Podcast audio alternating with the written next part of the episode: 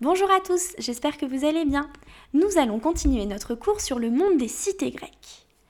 Souvenez-vous, la dernière fois, nous avons vu que les premières cités fondées par les Grecs apparaissent au 8e siècle avant notre ère. Les Grecs vont ensuite fonder des colonies tout autour de la mer Méditerranée, ce qui va élargir le monde grec.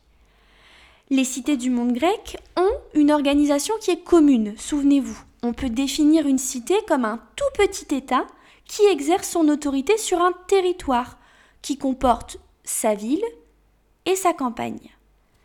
Chaque ville comporte une agora, une acropole, des temples et des théâtres. Ce sont les lieux communs à ces cités. C'est-à-dire que au 8e siècle en Grèce, vous pouvez aller dans n'importe quelle cité, vous trouverez une agora, le lieu où on exerce la politique, une acropole pour justement une divinité sacrée de la cité, des temples pour honorer les, autres dieux, et des théâtres. Parce qu'à cette époque, l'art oratoire, c'est-à-dire le fait de parler, de raconter des histoires, de jouer, était très très très apprécié chez les Grecs. Donc, dans le monde grec, il y a une organisation commune de ces cités. Elles se ressemblent toutes. Cependant, chaque Grec vit dans une cité qui est indépendante. Ça veut dire que ce n'est pas parce qu'elles ont des traits communs qui se ressemblent que pour autant elles sont dirigées de la même manière. En effet, il y a des régimes politiques différents d'une cité à l'autre. Par exemple, la démocratie va être inventée à Athènes. Nous reviendrons plus en détail dessus, vous verrez. Qu'est-ce que c'est que la démocratie? En fait, la démocratie, c'est le fait que le pouvoir soit entre les mains du peuple, c'est-à-dire que tous les citoyens peuvent aider à faire la politique. En revanche, il y a également, comme régime politique, les oligarchies. Les oligarchies, c'est le fait que le gouvernement soit aux mains de grands propriétaires. Plus vous avez d'argent, plus vous avez de pouvoir et donc plus vous pouvez jouer votre rôle en politique. Et enfin, le dernier régime politique à cette époque, c'est la tyrannie. La tyrannie, c'est le fait que le gouvernement soit dirigé par un seul et unique homme. Et cet homme, il s'est emparé du pouvoir, c'est-à-dire qu'on ne l'a pas choisi, il s'est emparé du pouvoir par la force, et il gouverne seul. Donc dans cet immense monde grec, on a plusieurs cités qui, en fait, ont des gouvernements politiques différents. Il peut y avoir une cité qui a une démocratie, une autre une tyrannie, une autre une oligarchie. Vous voyez, chaque cité a son gouvernement politique propre. Et de ce fait, comme le monde grec n'est pas uni politiquement, les cités, qu'est-ce qu'elles vont faire? Elles vont s'affronter les unes aux autres. Justement, pourquoi à votre avis Mais pour la domination du monde grec? Elles veulent absolument avoir tout le pouvoir sur ce monde grec. Donc elles s'affrontent pour montrer qui est la plus forte. Et d'ailleurs, une des plus grandes guerres ayant opposé les Grecs et la guerre du Péloponnèse.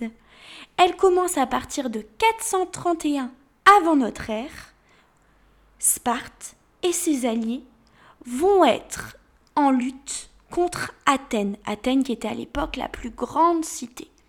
Sparte va effectivement demander à d'autres cités de se rallier, de l'aider pour combattre Athènes.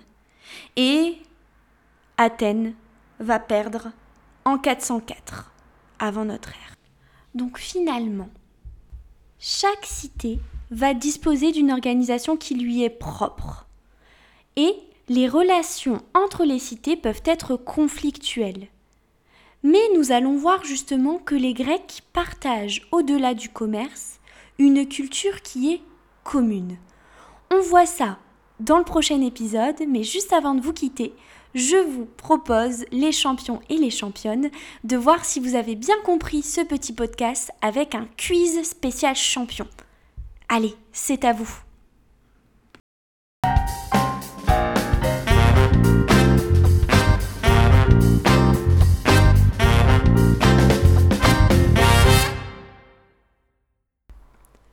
Première question.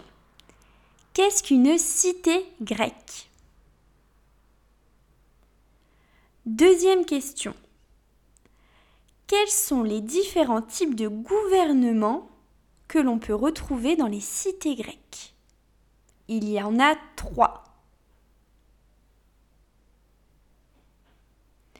Dernière question. Quelle est la plus grande guerre qui a opposé Sparte et ses alliés à la cité d'Athènes? Alors en plus, si tu arrives à me donner la date et qui a gagné, alors là, tu es un super champion ou une super championne.